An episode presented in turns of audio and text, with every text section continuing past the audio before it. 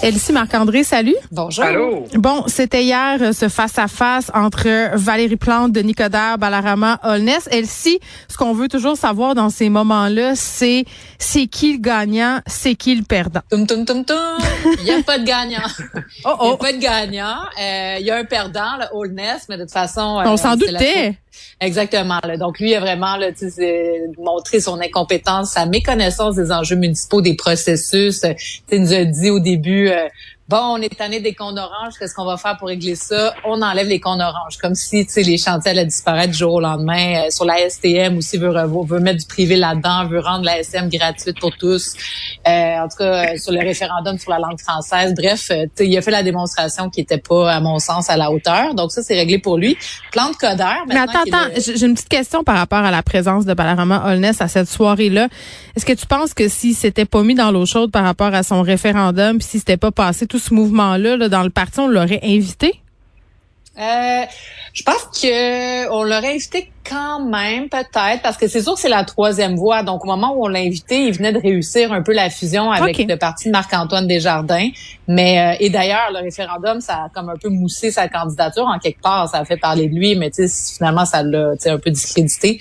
Bref, c'est vraiment la pensée magique là, de la part de M. Holness. Il était un peu arrogant aussi dans son attitude. Bref, euh, moi, ça m'a pas beaucoup impressionné. Pour ce qui est des deux, euh, bon, les deux euh, principaux concurrents, euh, Plante, Coder, ben c'est sûr que les deux là, c'est une guerre à finir, euh, ne s'apprécient pas, ont des styles totalement différents, euh, des personnalités différentes, une vision un peu différente de la ville. Tu sais, Valérie Plante, bon, euh, fait bon vivre à Montréal, euh, les quartiers, euh, le transport collectif, euh, les transports actifs. Donc, tu sais, une vision un peu joyeuse. Puis Denis Coderre, de son côté, plus sérieux.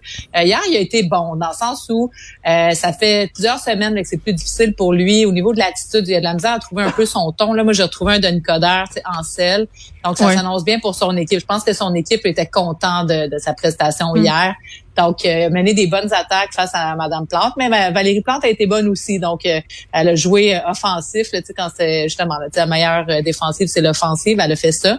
Euh, donc, c'est intéressant. Mais tu sais, beaucoup de, de foires d'empoigne. euh, Oui, bien à euh, un sur- moment, euh, Madame Plante a demandé à Denis Coderre, il était où ces quatre dernières années, et lui de lui répondre du tac au tac qu'il s'occupait de sa santé. Quand même. Ouais, ça. ça, c'était pas, ouais, ça c'était pas la meilleure, euh, la meilleure réplique de Madame Plante. Non, hein? Elle l'a fait aussi avant le débat, avant, avant le face à face d'hier soir. Elle l'a fait une, une fois ou deux là, durant la campagne en disant, tu sais, euh, euh, sur tel dossier, euh, moi, M. Coder s'en occupait pas. T'es pas. Ah, mais c'est vrai, c'était moi la mairesse. Elle a comme, elle essaie comme de montrer que les quatre dernières années, M. Coder a rien fait, mais c'était pas lui le maire. Là, Tu sais, fait que ça, à un moment donné, il faut voir qu'elle elle a un mauvais réflexe. Je trouve également, Mme Plante, elle bougeait beaucoup.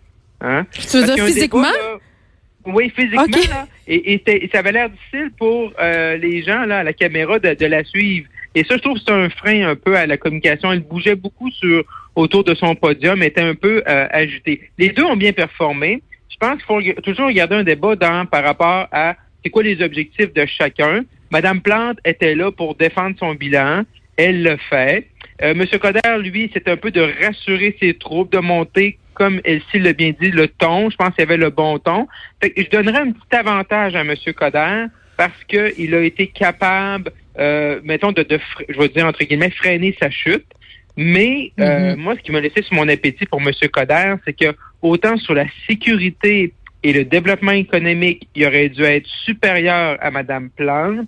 Sur la sécurité, Madame Plante lui disait vous avez pas de plan et Monsieur Coder n'était pas capable de dire A, B, C, D, E, F. Là, t'sais. et là, pour moi, là, ça c'est une lacune. C'est comme si M. Coder identifie des bons problèmes, mais il n'y a pas le remède. Il n'y a pas la, la solution, il n'y a pas de proposition. Puis ils ils saillissent tellement ces deux-là comme un vieux couple que euh, ben c'est sûr que ça l'a un peu nuit à, à l'ensemble du débat. Moi, j'adore la formule du face-à-face parce que il n'y a pas d'échappatoire, Mm. mais les deux ensemble, ils saillissent tellement que Mané, c'est juste à savoir qui est euh, Ben oui. euh, plus que l'autre. Fait que là, Mané, l'électeur de Montréal, puis les gens en dehors de Montréal qui, se- qui, qui sont préoccupés par la, la métropole, ben là, on est un peu perdant au change. Ben, je trouve pas. En même temps, moi, je trouve que c'est formidable, cette euh, formule-là, parce que personne peut être lisse. Tu sais, à un moment donné, tu Ah peux... j'adore la formule, Ouais. J'adore le face-à-face, mais eux, ils saillissent tellement qu'à un moment donné, c'était rendu plus une guerre intestine à savoir Ok, je comprends qui- ce que tu veux dire. qui est, là. Mais moi, j'aime la formule du face-à-face, puis j'ai préparé des chefs à le faire, puis je trouve que c'est la meilleure façon qu'il n'y a pas d'échappatoire. Pour oui, puis d'avoir la vraie affaire. Moi, c'est ce que j'apprécie euh, de cette formule-là. Je, je, vais être clair. Pour la formule, c'est A1. Après ça, eux, comment ils ont interagi par rapport à leurs sentiments, par rapport à l'autre? Là, on aurait pu, mener, il faut passer à autre chose. Il aurait pu gérer euh, mieux. Là, Elsie, il reste 16 jours. Euh, à quoi on peut s'attendre? Bon, ben là, la campagne. OK, rappelons-nous que Valérie Plante a remporté l'élection avec 26 000 voix. Donc, c'est quand même assez peu, c'est environ 5% Montréal, il y a 19 arrondissements. Moi, j'estime qu'il y a 5 arrondissements qui sont dans le camp Coder assuré, 5 arrondissements dans le camp de Madame Plante. Et là, il en reste 9, dont les plus gros. Donc, euh, il y a Hochelaga Maisonneuve, que il y a des luttes importantes. Euh, il y a Côte-des-Neiges, NDG Côte-des-Neiges, des gros arrondissements. Là. Juste Côte-des-Neiges, par exemple, et Villeray-Saint-Michel, par extension, c'est 150 000 de population. Donc, hier, le fond, avec le débat TVA, on sait qu'on s'adressait bon à une frange euh, francophone, peut-être un peu plus âgée. Donc, tu sais, des secteurs de Pointe-aux-Trembles, de Rosemont dans l'Est, dans Huntsic, dans Hochelaga. Donc, euh, ça, là, c'est le vote important à aller chercher. Ces gens-là, ils vont aller voter pour qui? Il y a beaucoup d'indécis encore. Donc, euh, là, ça va être une lutte de distance sur le terrain. Monsieur Coder a un avantage parce que les personnes plus âgées votent pour lui. Madame Plante a un avantage parce qu'elle a une meilleure organisation sur le terrain. Donc là, maintenant, ça va être qui va être capable de faire sortir le vote. Hmm. Puis les indécis, au fil du, vont, vont basculer de quel côté? Des fois, on dit les indécis, bon, ils veulent la stabilité, donc euh, vont voter pour Madame Plante. Moi, je pense que beaucoup d'indécis vont juste rester à la maison, malheureusement malheureusement, taux de participation risque de pas être très élevé. Il n'y a pas vraiment de c'est déjà bas. Euh, ben oui, puis c'est déjà bas en temps normal les, les élections municipales. Ce que je trouve par ailleurs déplorable, parce que si un un enjeu où on a réellement de l'impact, un impact quand même qui est immédiat, c'est en politique municipale. Moi, j'aimerais tellement ça que les gens, puis les jeunes en particulier, euh, fassent leur devoir, puis y aillent, parce que ça, ça a vraiment des effets immédiats. Mais mm. bon, on, verra qu'est-ce qui va se passer. Puis il reste deux débats importants. Oui, ben t'as raison. débat la semaine prochaine, Radio-Canada en anglais et en français. Donc ça, ça va être aussi là, des moments marquants. Il y a un sondage qui devrait sortir aussi dans les jours qui viennent. Hmm. Grosse semaine qui se termine pour euh, François Legault, Marc-André. Oui, donc M. Legault était, était dans sa cour chez lui, hein, parce qu'au-delà d'être premier ministre aussi, il, est député, donc euh, il était dans la du côté du, du comté de, de l'Assomption. Et euh, bon, c'était pas quelque chose qu'on avait entendu parler des derniers jours qui allait faire un peu une mise au point sur la maison des aînés. Donc, on a vu hier, hein, on parlait des, des CPE, des garderies. Euh, là, aujourd'hui, M. Legault est arrivé avec la ministre responsable des maisons des aînés, hmm. euh, des personnes âgées, des prochains aidants, euh, Marguerite Blais. Puis ça sonnait un peu comme une espèce de de plan de sauvetage. Là, on a vu, tu sais, le, le, sondage léger qui montrait que la cote d'amour entre Madame euh, Marguerite Blais et les Québécois là étaient pas à son plus haut. Là. Madame Blais, par son, son passé dans les médias, a déjà été beaucoup plus haut à l'époque où elle était ministre du côté des libéraux. Fait que là, ça va l'air un peu un plan de sauvetage pour réannoncer là, les, projets en cours, puis qu'également en 2022, on va avoir 46 euh, maisons des aînés à travers la, province. Puis on sait un peu qu'il y a eu plein de euh, d'articles, d'enquêtes par rapport au coût hein, que ça allait que ça allait engendrer. Et également, c'était la première fois qu'on entendait M. Legault ce matin sur euh, le redécoupage au fédéral. Rapidement, il y a 78 comtés au Québec. Le renouveau redécoupage euh, pan-canadien ferait en sorte que, avec la proportion de la population québécoise, on perdrait un siège au Québec. M. Legault m'a un peu surpris en disant, je, ça va être un test pour M. Trudeau, pour mm-hmm. que le Québec ait le nombre de sièges par rapport au pourcentage de sa population, mais c'est exactement ce que le redécoupage dit. 77 sur 342, c'est environ 22,5 et le Québec est environ 22,5% de la population canadienne.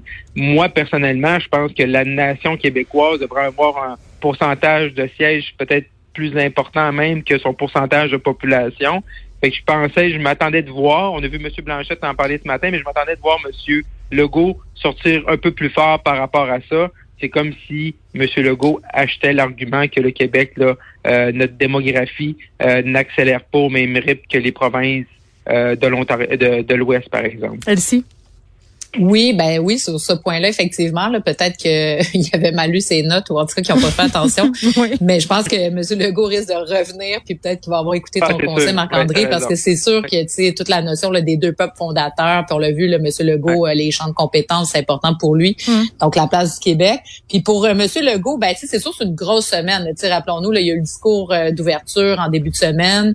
Ensuite de ça, la grosse annonce sur les CPE, qui est un, est un gros maillon là, de leur mandat. Puis la maison des aînés, ben ouais, tu sais, c'est sûr que pauvre Marguerite, euh, qui a été aussi euh, malade dans les derniers mois. Bref, tu sais, je pense que c'est pas facile, mais bon, amène le projet. Puis, tu sais, dans le fond, c'était l'occasion de faire un bilan. Euh, Monsieur Legault va aller à la vie à la mort avec sa maison des aînés. Est-ce que c'est bénéfique pour le Québec? Certainement, on en a besoin. En même temps, les coûts sont ex, sont exorbitants. Là, sais, Le mm. bureau d'enquête avait sorti que c'était jusqu'à un million par chambre. Mais en même temps, construire des édifices public euh, au goût du jour. Euh, on avait eu des grands chantiers de, HLM, là, notamment à Montréal dans le début des années 80. Je pense qu'on était dû pour ça aussi. Donc, euh, je pense que c'est un pas en avant, mais ça va, ça va traîner ce dossier-là. les, oppositions vont. Je sais pas si vous allez, je sais pas si vous allez d'accord avec moi tous les deux, mais moi, je trouve qu'on est, on, est des gens, puis on le voit dans le sondage de Léger, on est dur envers Marguerite Blais, là. Je dis pas ben oui, c'est sûr qu'on est dur envers Marguerite Blais. C'est comme la cible parfaite. Non, non, c'est ça, c'est ça, mais je dis pas qu'elle était ultra parfaite ou c'est comme Non, non, mais c'est une cible parfaite. est-ce que donc les attentes étaient aussi élevées? Moi, je quand la pandémie euh, décollée euh, est arrivée, euh, je ne m'attendais pas à ce que Mme Blais allait sauver toutes mm-hmm.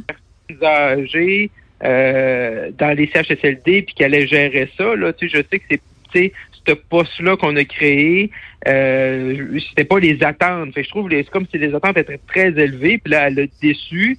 C'est pour ça qu'on voit son On n'avait pas tant de latitude non plus. là. C'est juste que Non, c'est ça ce que je pense aussi. Tu sais, dire, c'est comme si nos attentes étaient vraiment, vraiment élevées par rapport à, à sa performance ou comment elle allait pouvoir sauver le réseau des CHSLD dans cette pandémie-là qui, qui était jamais arrivé depuis euh, Belle Lurette. Là. Et tu t'es pas d'accord? ben, tu sais, je trouve que justement, moi, je trouve que c'est parce que c'est Marguerite Blais qu'on est comme, qu'on y en laisse, euh, on y en laisse passer parce que rappelle-nous qu'elle libérale. Ben oui, oui, mais, je comprends, mais en même temps, c'est une vieille madame, entre guillemets, là, euh, ben, qui a pas trop l'air en contrôle. Ben, mais je trouve que quand on fait des entrevues avec elle, les gens sont complaisants, mais les gens sont prompts à la critiquer quand, quand elle est pas là, là, quand même. Oui, mais ça fait 15 ans qu'elle est au cabinet du ministre, c'est quand même pas rien, là, tu sais, on peut comprendre que quelqu'un ça fait un an, deux ans, est encore en train d'apprendre ses dossiers. Ça fait 15 ans qu'elle s'occupe de ce dossier-là, à un moment donné, tu sais. mais bon, tu sais, ouais, mais ça, c'est ouais, possible, mais, moi, non, là-dessus, là.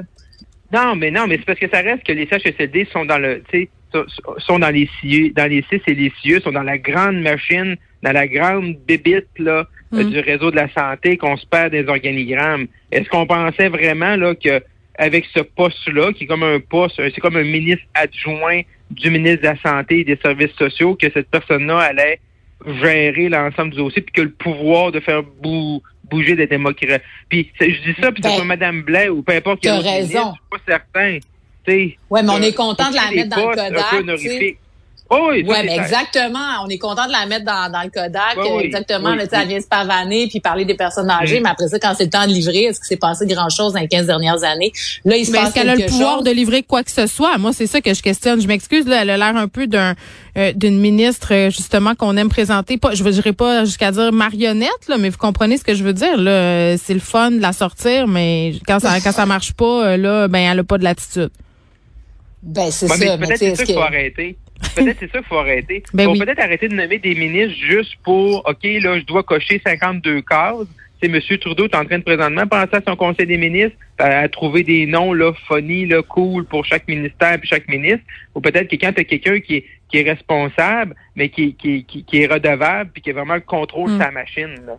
que d'avoir des, des, des, ministres qui sont adjoints de l'adjoint de l'adjoint, puis que après ça sont perdus un peu puis qu'on arrête de prendre des gens juste pour le symbolique, puis plus pour l'action. Hmm. Bon, faut s'arrêter ici. Elsie Marc-André, on va aller profiter euh, notre beau week-end et on se, on se retrouve, pardon, euh, lundi.